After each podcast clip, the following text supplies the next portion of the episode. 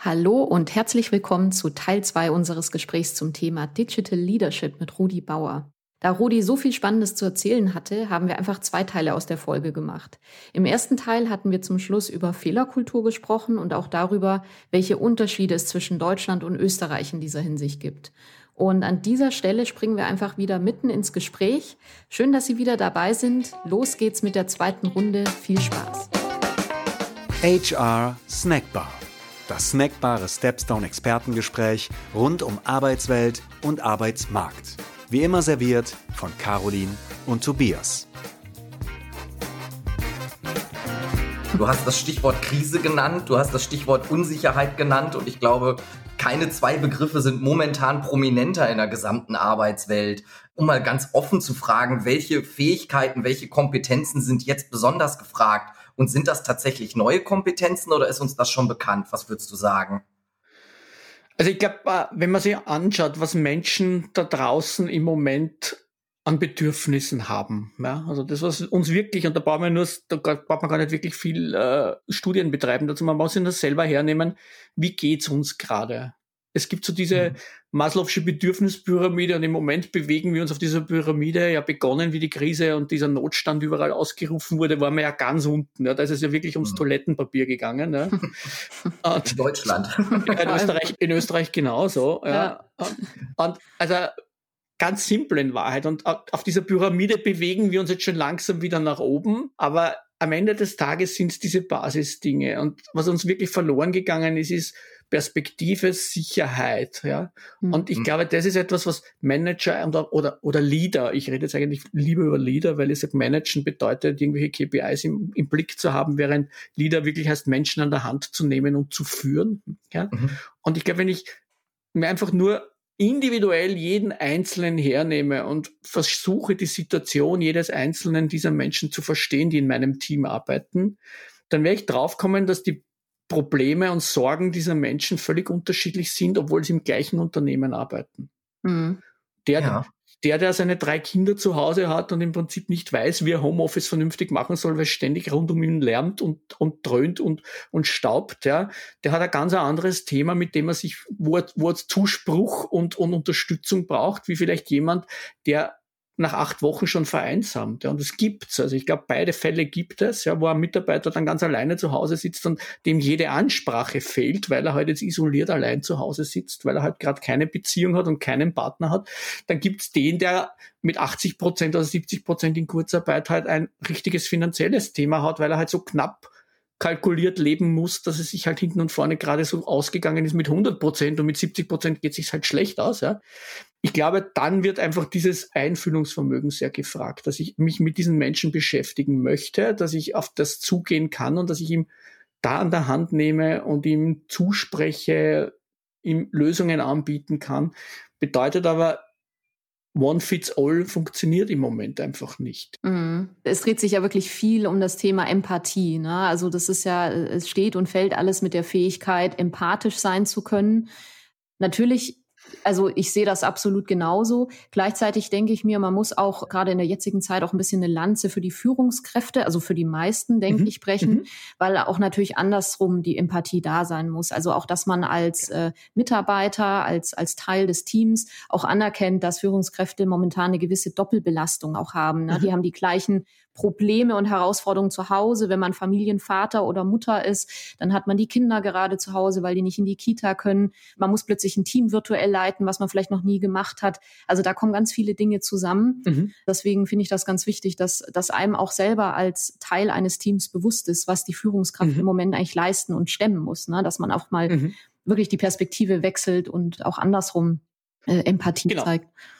Genau, und ich glaube, ich glaube, es ist generell, also ich denke, Kommunikation ist ja auch keine Einbahnstraße. Aber das sind alles Dinge, wo ich sage, das hat mit Selbstreflexion in beide Richtungen zu tun. Das hat aber auch mit dem Thema zu tun, dass ich natürlich auch als Führungskraft für andere Menschen da sein wollen muss. Ja. Es geht nicht mehr darum, etwas besser zu können als die anderen, sondern etwas zusammenzuhalten. Und dieses Zusammenhalten bedeutet, eigentlich so eine koordinierende Coaching-Rolle zu kriegen als Führungskraft, die schaut, dass es den anderen da gut geht und dass sie das haben, was sie brauchen. Und ich glaube, um diese Dinge geht es ganz stark. Hm. Ja, An der Stelle möchte ich mal kritisch einhaken so ein bisschen. Du hast ganz am Anfang unseres Gesprächs gesagt, dass es eine Aufgabe ist, eben one-to-many, die Kommunikation. Ne? Die eine Führungskraft spricht mit zahlreichen Mitarbeitern, gleichzeitig auch wenn wir das Feedback einholen, da sind wir uns natürlich total einig, dass eine optimale Kommunikation beidseitig laufen muss, dass beide Seiten selbst reflektiert sind, auch die eigene Position hinterfragen, gar keine Frage. Aber dann haben wir ja auch wieder das Many-to-One sozusagen. Wie manage ich das denn ab? Also ich als Führungskraft habe ja auch nur eine begrenzte Zeit. Mhm. Ich denke, es hat ein bisschen immer damit zu tun, was sehe ich als Priorität. Ja? Und ich glaube, das ist etwas, wo ich in den 90er Jahren einmal irgendwie begonnen habe, dann irgendwie mich mit etwas zu beschäftigen, nämlich ganz stark mit dem Thema, wie viel Zeit will ich in meine Mitarbeiter investieren? Und ja. Ich bin einfach der Meinung, wenn Mitarbeiter mein wertvollstes Kapital sind, und das Kapital meine jetzt nicht despektierlich in Ressourcenform, sondern so wirklich etwas, wo ich sage, das ist etwas, was dem Unternehmen unfassbar viel Wert bringt, was das Unternehmen von allen Mitbewerbern unterscheiden kann, was uns zu dem macht, was wir am Markt auch sind, ja, dann muss ich mir halt einfach nur überlegen, wie viel Zeit will ich dieser Ressource widmen? Und in Wahrheit äh, ist es so dieses Thema mit dem Glas mit den großen Steinen und dem Sand, den ich dazwischen füllen kann. Ja, ich muss jetzt erst die großen Steine reinlegen und wenn meine Mitarbeiter für mich wichtig sind, dann beginne ich halt denen die Zeit zu widmen, die sie brauchen und die restliche Zeit, die überbleibt, dann für andere Dinge zu nutzen. Bedeutet aber auch, dass ich meinen Mitarbeitern natürlich im Was und im Wie vertrauen muss, weil dann muss ich davon ausgehen, dass die das besser können oder eh können. Und dann kann ich mich halt um die anderen Dinge kümmern. Ich glaube, das ist Zeit ist immer knapp, aber Zeit ist etwas, was man sich einfach nehmen muss. Und ich frage mich schon oft, und wir sehen es ja jetzt auch, wir sind in der Vergangenheit alle ganz viel herumgeflogen, wir waren ganz viel irgendwo unterwegs und haben Dinge gemacht, äh, die ganz viele Stunden verschlungen haben. Ich selber bin viele, viele Stunden am Flughäfen herumgesessen in meinem Leben schon. Auf der anderen Seite denke ich mal, wenn wir jetzt heute sagen, äh, über digitale Formate erreichen wir genauso Zielgruppen und die funktionieren eigentlich sehr, sehr gut, sehr effizient und sehr effektiv würde mir eigentlich viel mehr Zeit geben, um mich wieder meinen Kollegen, meinen Mitarbeitern widmen zu können und den Menschen mich widmen zu können. Ich glaube, da muss man einfach eine Prioritätenliste bauen. Zeit und Geld ist immer knapp, ist immer Mangelware. Ja. Ich glaube, das ist einfach nur die Frage, wie ordne ich diese Prioritäten? Mhm, klar, aber ab irgendeinem Punkt, sage ich mal, der Tag hat ja nur oder der Arbeitstag hat nur acht Stunden oder im Falle von Führungskräften vielleicht auch oft zehn oder zwölf. Mhm. Aber trotzdem ist die Zeit irgendwann vorbei. Ne? Und wenn ich jetzt ein Team führe, sage ich mal, aus vielleicht 30 Leuten, 40 Leuten, das kriege ich ja gar nicht abgefangen, jeden individuell anzusprechen und mit jedem regelmäßig individuell zu sprechen. Also vielleicht regelmäßig schon, aber zumindest am Tag oder pro Woche wird es dann irgendwann schwierig. Ne? Wie gehst du damit um? Also ich muss sagen, ich habe meine Zeit schon immer sehr, sehr stark genutzt, um mit den Menschen, und es, ist, es reicht ja oft zwei coole Sätze oder zwei, zwei wirklich mhm. persönliche Dinge. Und es reicht ja oft schon, äh, ich weiß es nicht, ja, in Wahrheit einfach nur Menschen zu zeigen, dass man sich mit ihnen beschäftigt hat. Ja. Und was ich seit vielen Jahren mache, man, das ist eh im Unternehmen schon sehr bekannt, also die Geschichte kennen, glaube ich, schon ganz viele. Das mache ich seit 20 Jahren. Ich schreibe jedes Jahr zu Weihnachten jedem Mitarbeiter einen zweiseitigen handgeschriebenen Brief. Mhm. Das ist auch nur einmal im Jahr, ja. Aber dieser Brief ist jetzt nicht so eine Standardkopie, so Copy-Paste-Geschichte, wo jeder das Gleiche zu lesen bekommt, sondern ich versuche wirklich, mir bei diesem Brief eine ganz individuelle Begegnung, Geschichte, irgendwas, was, was mich bewegt hat, einfach mir in Erinnerung zu rufen. Und es ist fantastisch cool, wie leicht das eigentlich geht, sobald man den Namen geschrieben hat. Also wenn ich so schreibe, liebe Caroline oder lieber Bios, ich könnte euch beiden jetzt aus dem Stegreif heraus einen zweiseitigen Brief schreiben, der wahrscheinlich sehr persönlich wäre, weil es mich an irgendetwas erinnert, was wir gemeinsam erlebt haben. Und ich glaube, wenn man den Leuten das dann gibt, ja, das ist auch nur einmal im Jahr, ja, dann wissen die aber auf der anderen Seite, wenn du 80 Briefe schreibst und alle zwei Seiten hast du 160 Seiten mit der Hand geschrieben, das ist schon ganz schön. Mhm. Und auf der anderen Seite finden sie sich in ihrer Geschichte wieder und das zeigt ihnen einfach nur, dass du dich mit ihnen beschäftigt hast. Mhm. Und ich glaube, es braucht nicht immer die halbstündigen Meetings, wo man persönliche Dinge diskutiert. Es genügt oft, mit einem Kaffee bei jemandem vorbeizugehen, sich kurz hinzusetzen und zu sagen, hallo, wie geht's dir heute? Alles gut bei dir? Mhm. Mhm. Ja, ich glaube, wir haben jetzt ganz viele wichtige Themen angesprochen, die alle irgendwo mit digitaler Führungskompetenz zu tun haben. Ne? Wir haben gesagt, was du auch gerade erzählt hast, Wertschätzung ist ein ganz wichtiger Aspekt, Empathie ist ein wichtiger Aspekt, die Fähigkeit, Prioritäten zu setzen, in der Kommunikation für Orientierung und Klarheit zu sorgen und so weiter und so fort. Was aber auch dazu gehört, und darüber haben wir noch gar nicht so viel gesprochen, ist natürlich, dass man sowieso als arbeitender Mensch, aber auch vor allem als Führungskraft digital fit sein muss. Wie würdest du das aus deiner Erfahrung einschätzen? Ist da aus deiner Sicht auch sehr viel Nachholbedarf oder würdest du sagen, im Großen und Ganzen kommen die meisten doch recht gut auch mit verschiedenen digitalen Tools zurecht?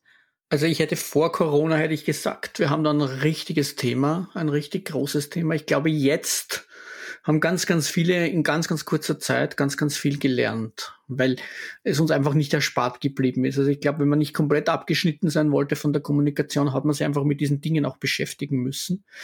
Ich glaube, dass viele es ja nicht deswegen nicht getan haben, weil sie es nicht konnten, sondern weil sie es einfach gar nicht interessiert hat. Ja. Und ich glaube, jetzt ist es wirklich so, dass man sich mit diesen Dingen auch beschäftigen musste. Ich glaube, dass wir generell einfach in einer Situation sind, dass wir niemals aufhören werden dürfen, weiter zu lernen, weil das führt definitiv dazu, dass man innerhalb kürzester Zeit am Abstellgleis steht und von diesem Abstellgleis auch ganz schwer wieder runterkommt. Mhm.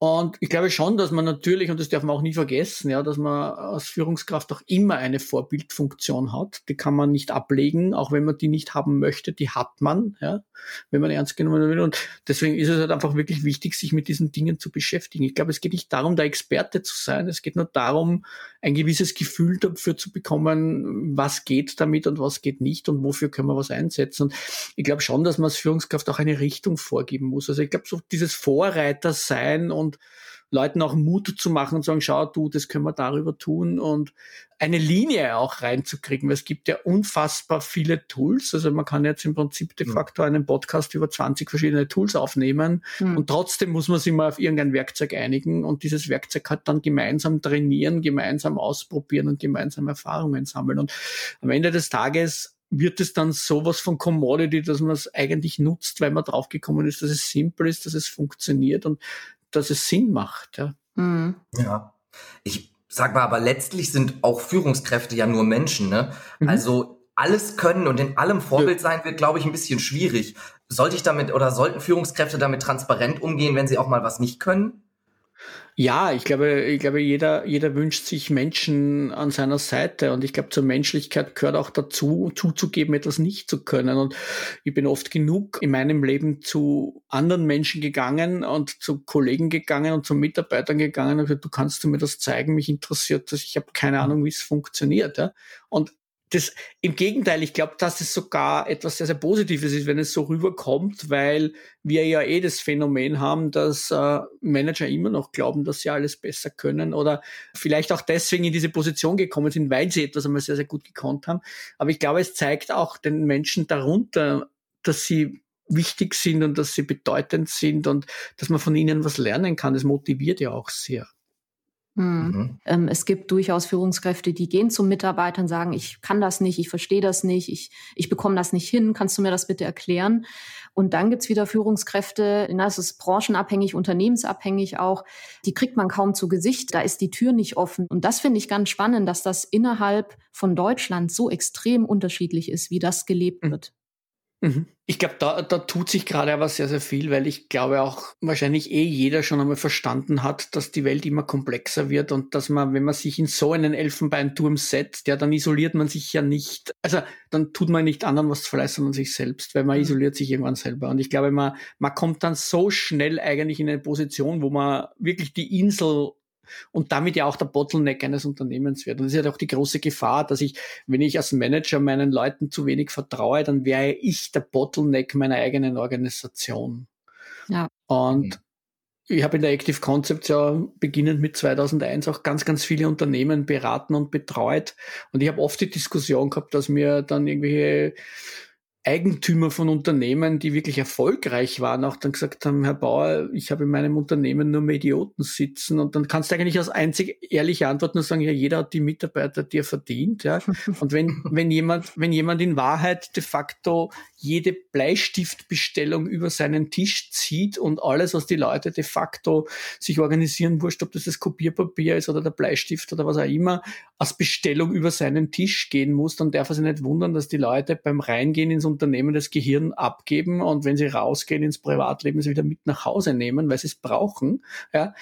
Und das ist schon, und ich glaube, davon muss man sich verabschieden. Wir sind in einer Komplexität, wo äh, es auch nicht mehr sichtbar ist. Ich glaube nicht mehr, dass das gültig ist, der, der am weitesten oben in einer Hierarchie sitzt, ist der, der der Chef ist. Ich glaube, es zählt mittlerweile der, der in der Organisation am besten vernetzt ist. Ja. Mhm. Ja, damit einhergeht ja ganz viel Delegation, ganz viel, du hast das Wort selber gebraucht, Vertrauen an die mhm. Mitarbeiter, so gut die Mitarbeiter aber auch sein mögen. Also letztlich als Führungskraft gilt es ja Verantwortung zu übernehmen, Entscheidungen zu treffen, eine Richtung vorzugeben, wie es damit umzugehen. Also nicht, nicht jeder Mitarbeiter kann ja alles entscheiden, beziehungsweise, mhm. also wie weit kann das gehen? Wie, wie finde ich heraus, wo das richtige Verhältnis ist, also zum, mhm. zur Selbstbestimmtheit und wo muss die Führungskraft vorgeben?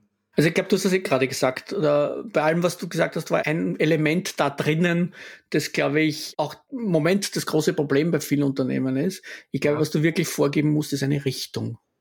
Mhm. Ja? Mhm. Was viele tun, ist nach wie vor, und da traue ich mir fast mein Haus verwetten. Also wenn wir uns jetzt de facto 20 Unternehmen in Österreich oder Deutschland raussuchen und da 20 Personen anrufen mit der Frage, was ist so die Zielsetzung des Unternehmens, ja, kriegen wir ja. von 95 Prozent der Menschen, die wir am Telefon haben, ein Stottern zurück.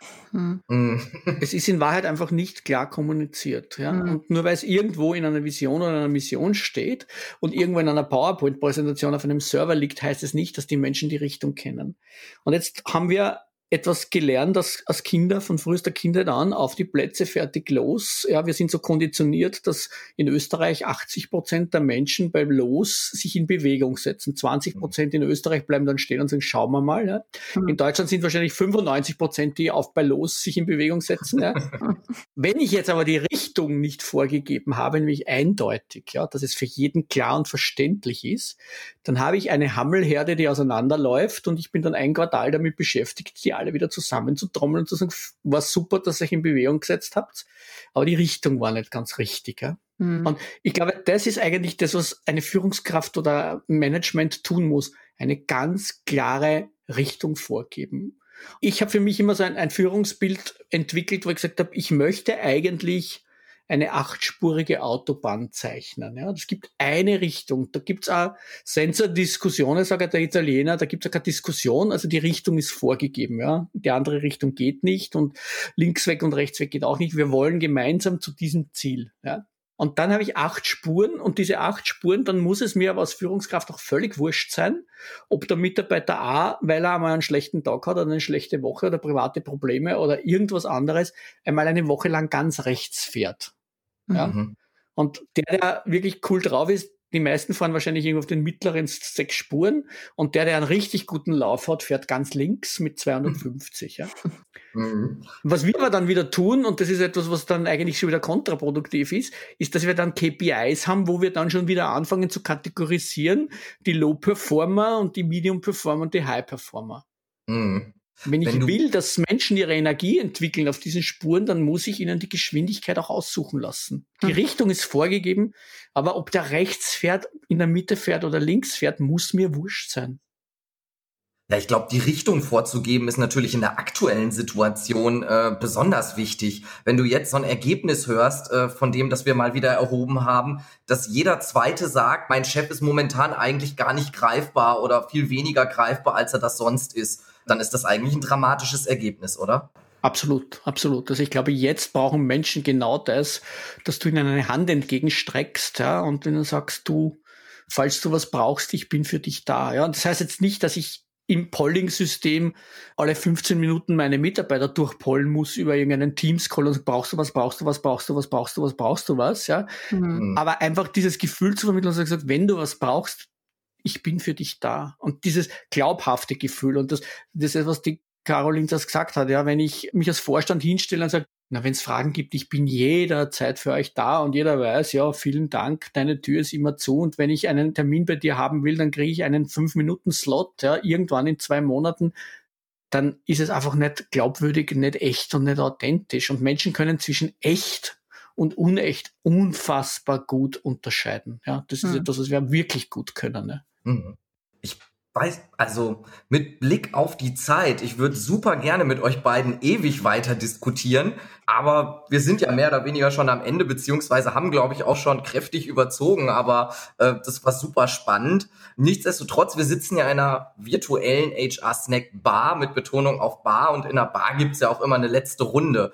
Die darf natürlich auch hier nicht fehlen und natürlich soll hier unser Gast beginnen mit so Blick auf unser ganzes Gespräch, auf das Thema digitale Führung, vor allem in der aktuellen Situation. Rudi, hast du noch irgendwas zum Abschluss auf der Seele, was du uns gerne mitgeben möchtest? Ja, ich glaube, mein Credo, was Führung ist, ich sage das immer ganz oft, weil ich es wirklich für wichtig halte. Ich glaube, Führung ist Dienstleistung. Ja, und ich glaube, dieses Bewusstsein, dienen zu wollen. Und Dienstleistung besteht aus zwei Wörtern. Ja, und ich glaube, mhm. äh, aus dienen und leisten ich glaube, leisten ist bei vielen Managern und Führungskräften ganz groß geschrieben. Also die leisten teilweise außerordentlich viel. Ja. Ich glaube, wo man sich ein bisschen hinkonzentrieren kann, so im eigenen Bewusstsein, ist so die erste Silbe des Wortes. Ja. Ja, Caro, was hast du mitgenommen oder an was denkst du? Ja, ich habe vor allem zwei Dinge für mich mitgenommen. Also zum einen, dass man es als Misanthrop schwer hat in der Führungsposition. Also ich glaube, das ist ganz klar rausgekommen. Aber auch das, äh, und das gilt für beide Seiten, also sowohl die, für die Seite der Führungskräfte als auch für die Seite der Mitarbeiter, dass es ganz wichtig ist, eine gesunde Kultur des Scheiterns zu haben. Wirklich auf beiden Seiten. Mhm. Ja, ich glaube, das passt dazu. Also ich habe das Wort Authentizität bei mir hier äh, notiert. Äh, ganz wichtig, zuhören, Menschlichkeit und ich hoffe natürlich jetzt am Ende des Jahres einen Brief von dir zu bekommen, Rudi. Ja, mhm. also rechne ich fest mit. Sehr, sehr gern, sehr, sehr gern. Wunderbar. Ja, ich glaube, dann bleibt uns noch an dieser Stelle uns ganz, ganz herzlich bei dir, Rudi, zu bedanken. Es hat wahnsinnig viel Spaß gemacht und ja, vielen Dank. Ich sag danke. Danke, dass du dabei warst. Bis bald. Vielen Dank. Ciao. Tschüss. Und schon wieder Sperrstunde in der Stepstone HR Snackbar. Wir freuen uns immer über ein kleines Trinkgeld in Form von Feedback, Anregungen und Themenvorschlägen unter podcast at stepstone.de. Frische Wissenssnacks rund um die Arbeit heute und morgen servieren wir unter www.stepstone.de/wissen. Und für die After Hour zu unserem Podcast lautet die Empfehlung des Hauses www.stepstone.de slash hr-podcast. Bis zum nächsten Mal in der HR Snackbar von Stepstone.